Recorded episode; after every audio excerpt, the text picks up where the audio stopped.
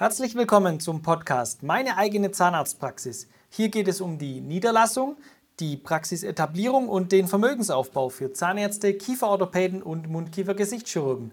Mein Name ist Thomas Jans. Sie hören den Ton aus meinem Online-Kurs Fit für die Existenzgründung. In diesem Baustein schauen wir uns die Aufgaben des Managers und der Führungskraft an.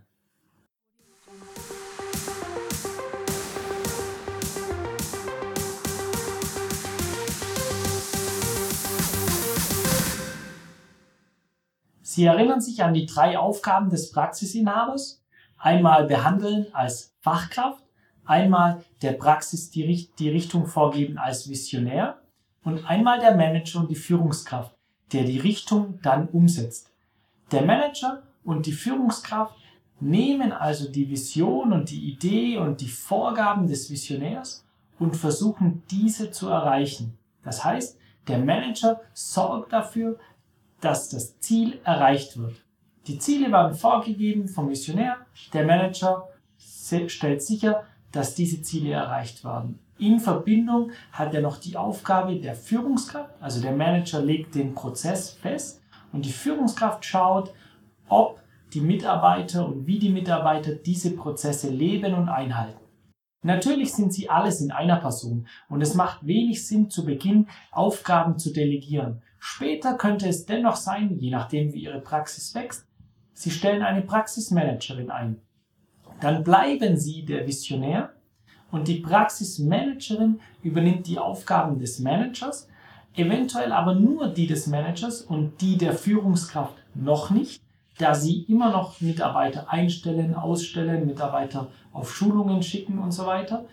Später könnte es sogar sein, dass sie die Aufgaben der Personalführung, also der Helferinnenführung, an die Managerin abgeben und so diesen Part komplett aus ihrem Feld outsourcen und sie dann nur noch Visionär und Behandler sind und natürlich Führungskraft für die Praxismanagerin.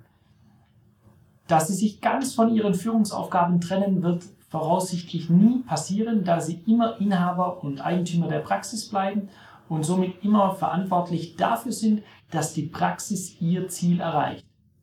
Ein Ziel der Praxis könnte zum Beispiel sein, dass sie einen Wert für ihren Nachfolger schaffen.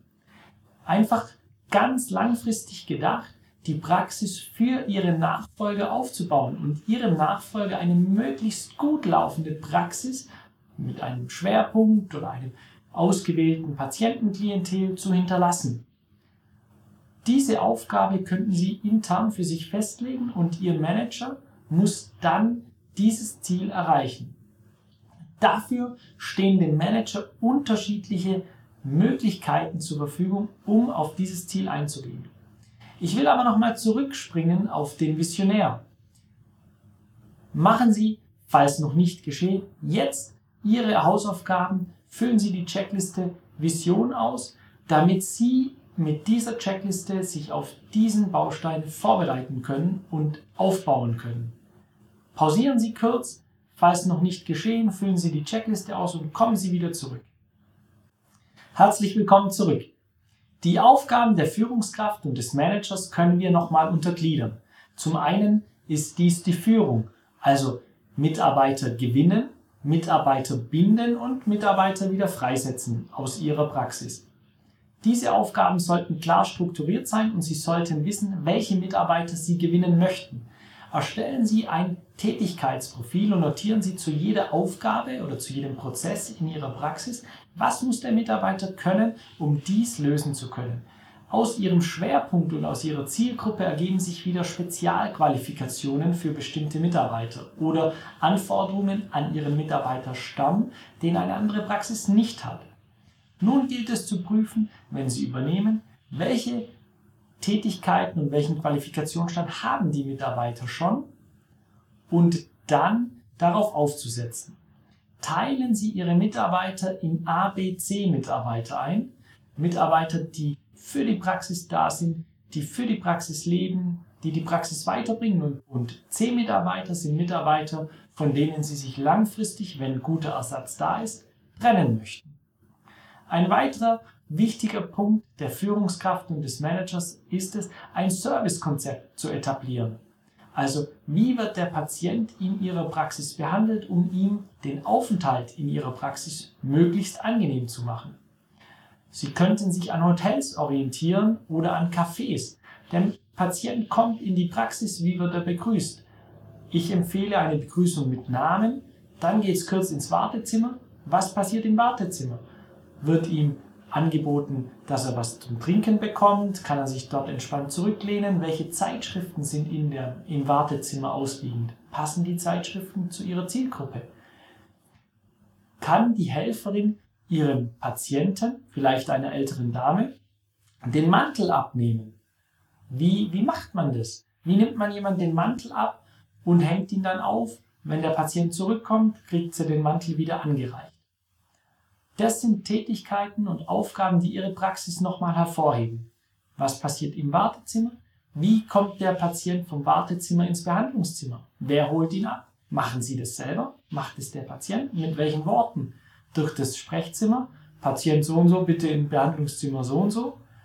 Oder kommt der, kommt der Chef oder der Inhaber, kommen Sie, kommt die Helferin ins, in, ins Wartezimmer, holt den Patienten dort ab und geleitet ihn gemeinsam ins Behandlungszimmer mit den Worten, der, der Arzt kommt sofort und Sie können dann in entspannter Atmosphäre den Patienten begrüßen in Ihrem Behandlungszimmer.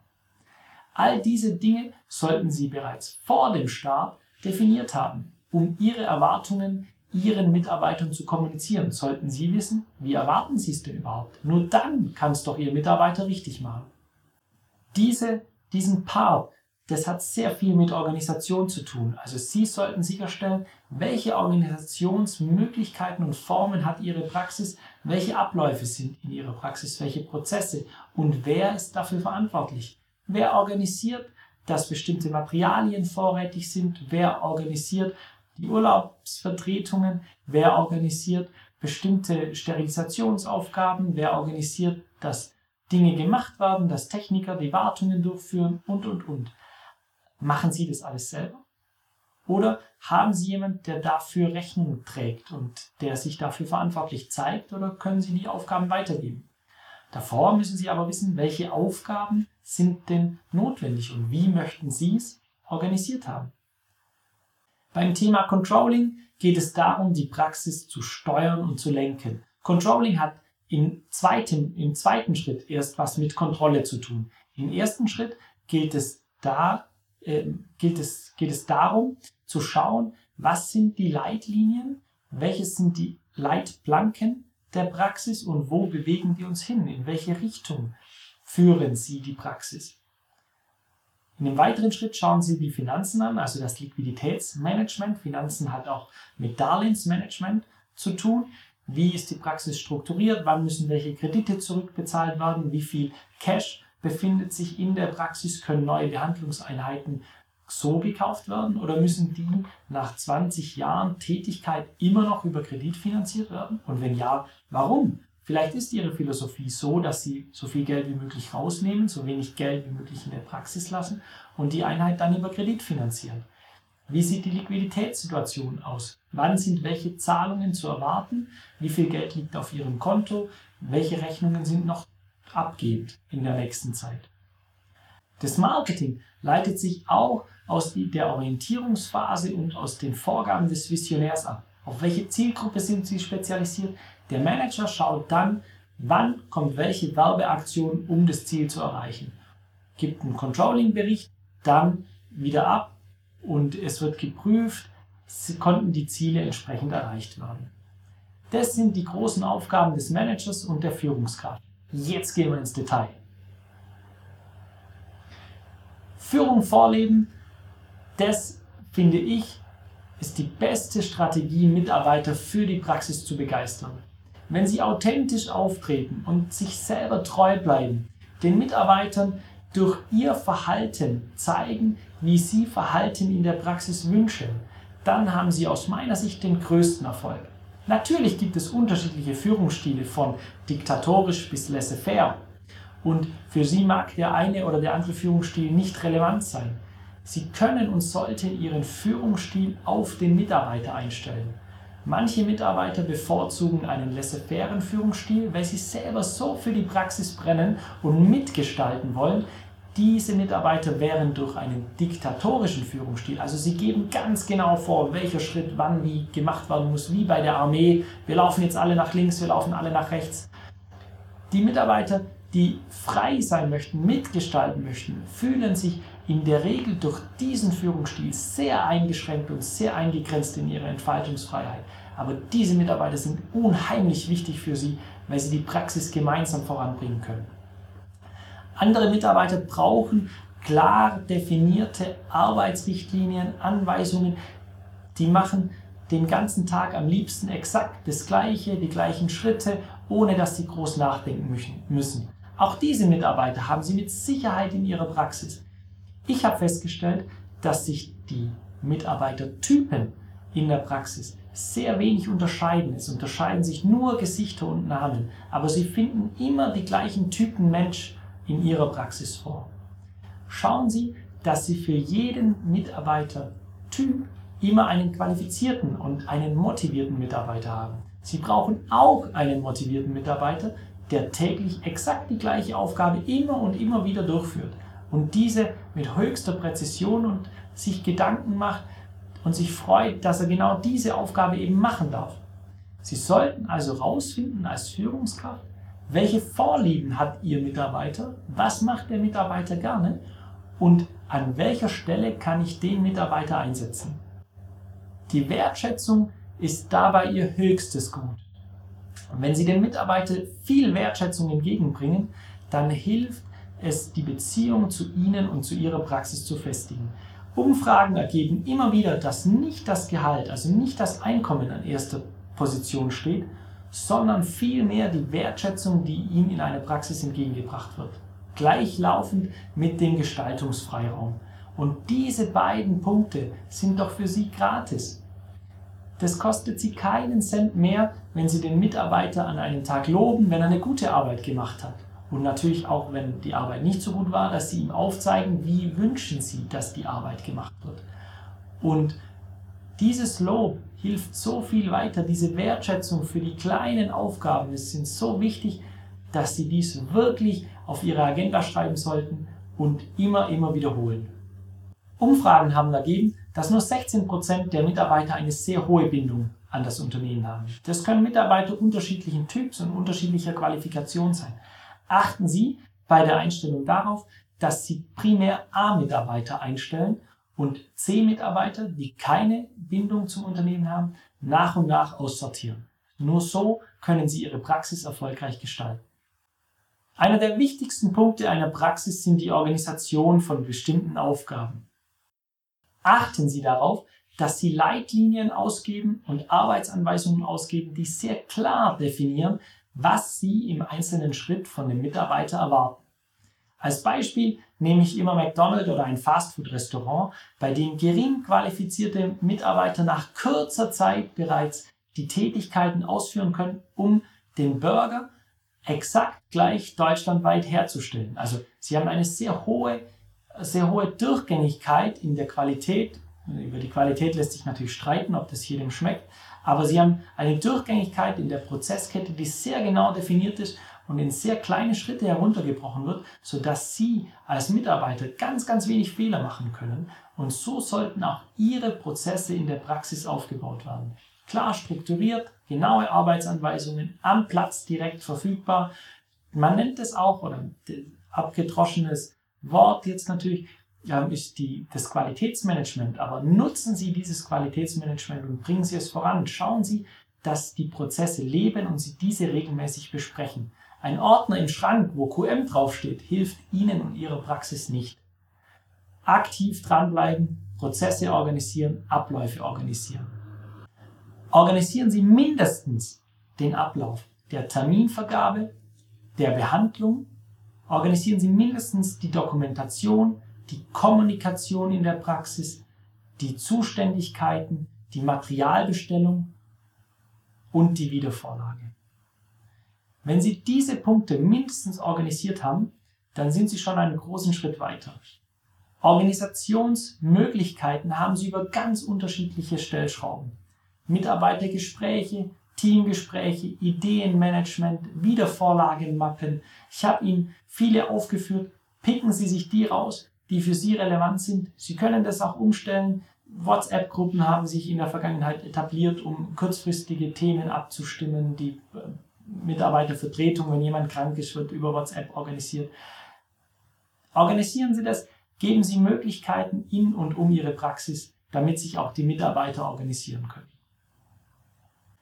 Beim Controlling für mich der wichtigste oder einer der sehr wichtigsten Punkte, die der Manager hat. Controlling bedeutet die Planung von Umsatz, Gewinn, die Planung von verschiedenen Kennzahlen, um Ihre Praxis erfolgreich zu führen. Mindestens sollten Sie die vermarkten Punkte planen und im Controlling aufführen.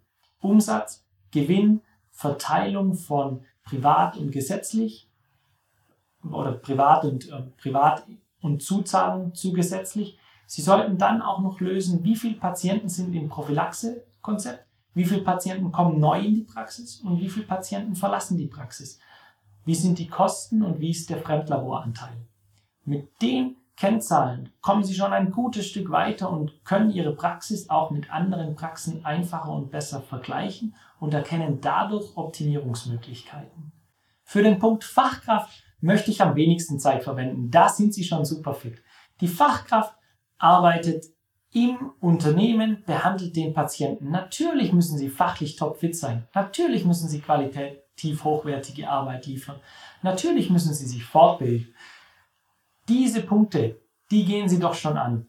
Wichtig sind mir jetzt noch, dass Sie die anderen Punkte mit aufnehmen.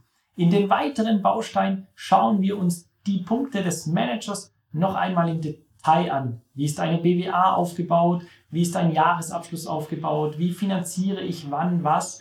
So können Sie gutes Basiswissen und Grundlagen schaffen, um als Manager und als Visionär aktiv in Ihrer Praxis zu werden.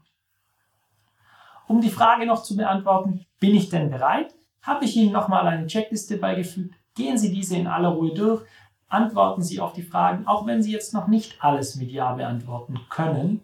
Sie können sich noch entwickeln und Sie brauchen auch zu Beginn noch gar nicht alle Fähigkeiten. Vieles lernt man durchs Tun. Und die Situation zwingt einen oft an dieser Stelle dazu zu lernen. Bereiten Sie sich dennoch bestmöglich auf diesen Punkt vor und Sie haben Erfolg in Ihrer Praxis.